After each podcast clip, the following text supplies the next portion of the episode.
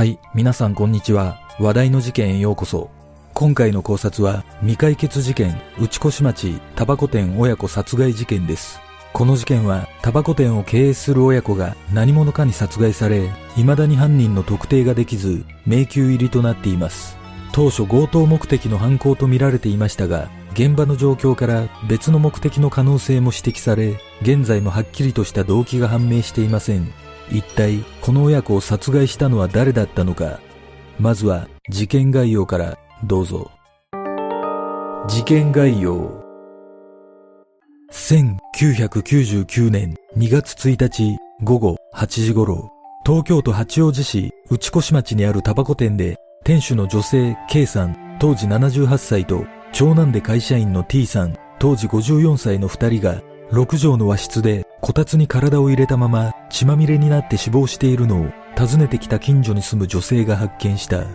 司法解剖の結果、死因は二人とも首の左側を刺されたことによる失血死であることが分かり、死亡推定時刻は1月31日午後7時から午後10時の間とみられ、胃の内容物から殺害されたのは夕食を食べてから約1時間以内だったことも分かった。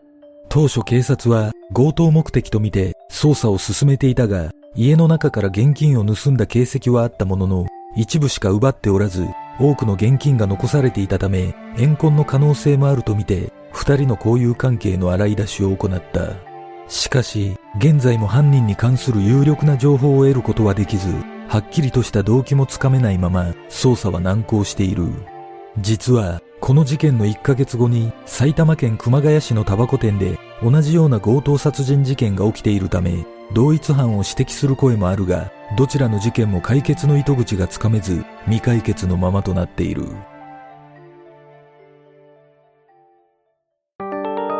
現場の状況現場となったタバコ店は車の通りが多い道路沿いに面していた。店主である K さんは店のある母屋に住んでおり長男の T さんは数年前に裏手に新築した離れに住んでいた。K さんは事件の10年ほど前に夫を亡くしていたため T さんは会社勤めをしながら時折店を手伝っていたという。2月1日午後8時頃第一発見者の女性はタバコを購入するため営業時間は過ぎていたものの店を訪れ道路側に面した表の入り口は閉まっていたが K さんとは古くからの顔見知りだったためいつものように勝手口に向かった。すると、勝手口が10センチほど開いており、中からテレビの音が聞こえたため、おばあさんと声をかけながら中に入ったところ、二人の遺体を発見した。その後の調べで、K さんはこたつの中に足を入れた状態で倒れ、T さんはこたつに頭を突っ込んで倒れており、T さんの上に K さんが折り重なるような状態になっていたことから、T さんが先に襲われ、その後、K さんが襲われた可能性が高いとみられている。また、二人はろくに抵抗もできないまま、短時間で殺害されたとみられ、周囲に飛び散った血痕の範囲は狭かったとされている。その他、こたつの上にはビールの空き缶や手つかずの惣菜などが残されており、こたつの横には晩酌に使ったと思われるおちょこ二つがお盆の上に置かれ、その周辺には折り込み広告が散乱していた。さらに、こたつの上に血のついたセカンドバッグが開けられた状態で置いてあり、周囲に小銭が散乱し、札を奪った形跡があったが、このバッグは底が二重構造になっていたため、そこに隠されていた約20万円はそのまま残されていた。また、金庫が入っていた押し入れも開けられていたが、手がつけられた形跡はなく、金庫の中にあった約900万円の現金や権利書などもそのまま残っていたという。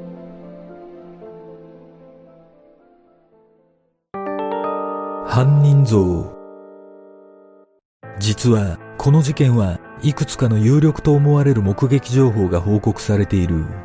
事件の数日前 K さん宅をじっと見つめ家の様子を伺っている男が目撃されておりその男は年齢30歳から50歳くらいでベージュの作業着を着ていたという。また1月31日午後8時半頃から普段はおとなしい隣の家の犬が激しく吠えていたとの証言があり、K さん宅の勝手口から不審な男が走り去っていくのを複数の人が目撃していることも分かった。これらのことから犯人は男と見られているが、現場検証の結果、犯行に使われた凶器や犯人の遺留品などは発見されておらず、顔見知りの犯行ではないかとの見方も浮上したが、K さんと T さんの交友関係にトラブルのようなものは確認されなかった。また、現場周辺では区画整理事業が行われており、多くの工事関係者が出入りしていたため、タバコを買いに訪れた労働者が犯行を計画した可能性が指摘され、その他、K さん宅周辺が暴走族の溜まり場になっていたことから、たびたび住民とのトラブルが発生していたという話があり、暴走族の関与を指摘する声もあったが、捜査の結果、そのようなトラブルは確認できなかった。実は、K さんは近所に貸し屋を4軒持っており、家賃収入があったが、それぞれの家賃を現金で受け取っていたため、銀行に預けることはしておらず、新聞の折り込み広告に包んでタンスに保管していたという事実があったことから、犯人はそのことを知っていた可能性があり、計画的な犯行だったのではないかとの見方もある。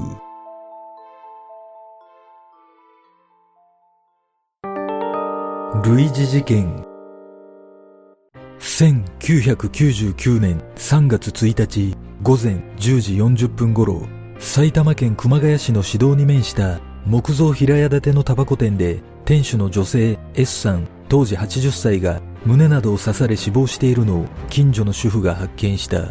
殺害された S さんは和服に割烹着姿で寝室の畳に横向きになって倒れ胸と腹には数箇所の刺し傷が見つかり遺体の状況などから1日午前7時の開店前に殺害されたとみられている遺体発見時、玄関や窓などの鍵は開いたままで、店内は荒らされ、レジが床に落ちており、カウンターの上には小銭が散乱し、凶器とみられる果物ナイフが落ちていた。また、店内は荒らされていたにもかかわらず、自動販売機の売上金のほか、室内の引き出しなどから約48万円の現金が見つかったため、強盗目的以外の犯行も疑われたが、その他にどの程度の現金が保管されていたかは判明しておらず、正確な被害額については分かっていない。その後警察に1日午前5時45分頃、店舗の正面に設置された自動販売機の脇に人目を避けるように学生風の男が佇んでいたとの目撃情報が寄せられ、その男は年齢17歳から18歳くらいで身長168センチほどの痩せ型で黒っぽい紺色の膝までのダウンコートを着ており、白っぽいズボンを履いていたという。現在も警察は強盗殺人事件として捜査を進めているが、未だ犯人を特定することはできず、内越町の事件との関連を疑う見方もあるが、こちらも捜査に進展はないままとなっている。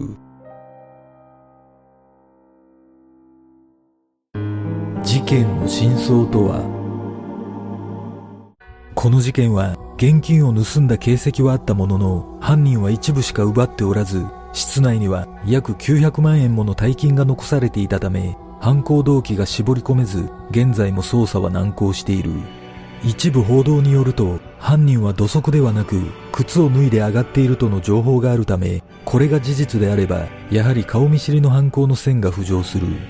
また、現場となったタバコ店は、事件の後に取り壊され、土地の区画整理が行われているため、土地をめぐるトラブルがあったのではないかと指摘する声もあるが、現在のところ土地に関連するトラブルについての情報は出ていない。いずれにしてもこの事件は犯行後に金を奪っていることから金目当ての犯行だった可能性が高いとみられているが一方で捜査を攪乱するために現金を奪ったとの見方も根強く現在も捜査は錯綜している。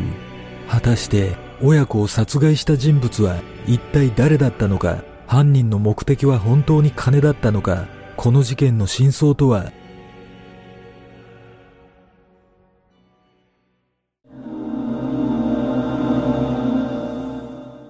この事件は現場の状況から顔見知りの犯行の線も疑われていますが現在も捜査に進展が見られないことからやはり面識のない人物による犯行だったような気がします。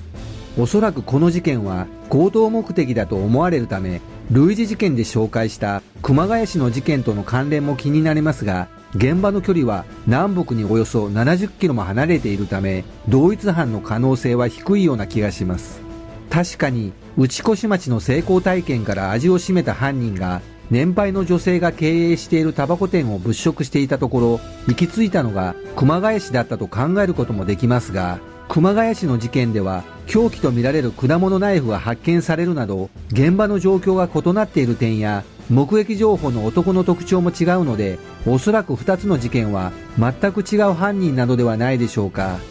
そして内越町の事件で犯人が靴を脱いで犯行に及んでいることについてはおそらく靴の跡から足がつかないように何かしらの細工をした状態で侵入したような気がします。仮にそのような対策まで考えた上での犯行であればかなり手慣れた印象があるのですでに強盗や窃盗などの別件で逮捕されている人物がこの事件に関与しているのかもしれません。この事件は公開されている捜査情報が少なく現在どのような捜査が行われているのか分かりませんがすでに事件から20年以上が経過しているため解決は非常に難しい印象があります。この事件で私が気になる点はまず犯行時刻についてです。死亡推定時刻から推測すると31日日曜日の午後7時から10時の間に犯行が行われているため金目当ての窃盗であれば時間帯的に早すぎる印象があり仮に刃物などで脅す強盗だったとすれば K さんと T さんの2人に抵抗した形跡がなかったことに疑問を感じます。これは私の想像ですが犯人は靴を脱いで上がり込んでいることからもしかしたら K さんか T さんのどちらかが顔見知りの客を招き入れたのではないでしょうか。こたつの横に晩酌に使ったと思われるおちょこが2つ置いてあったという情報があるためその1つは犯人が使用したおちょこだった可能性も考えられます。警察が DNA 型鑑定を行ったという情報は公開されていませんが仮に K さんと T さん以外の DNA 型が検出されていたとすれば間違いなく顔見知りの犯行ということになります。2人に抵抗した形跡がなかったというのも顔見知りだったため気を許し油断していたと考えることもできます。仮にこの事件が顔見知りの犯行だとすれば殺害動機は金以外だった可能性もありますが現場に散乱していた売り込み広告が家賃収入を包んでいたものだとすれば被害額は思った以上に多かった可能性があります。いずれにしても犯人は凶器を準備した上で K さん宅を訪れているためこの犯行は計画的に行われていることは間違いなく現金が奪われていることからやはり金目当ての犯行だったような気がします。そして目撃された男が作業服を着ていたとの情報があるためもしかしたら当時現場周辺に出入りしていた工事関係者の中に K さん親子と親しくしていた人物がいたのかもしれません。皆さんはどんな考察をするでしょうか？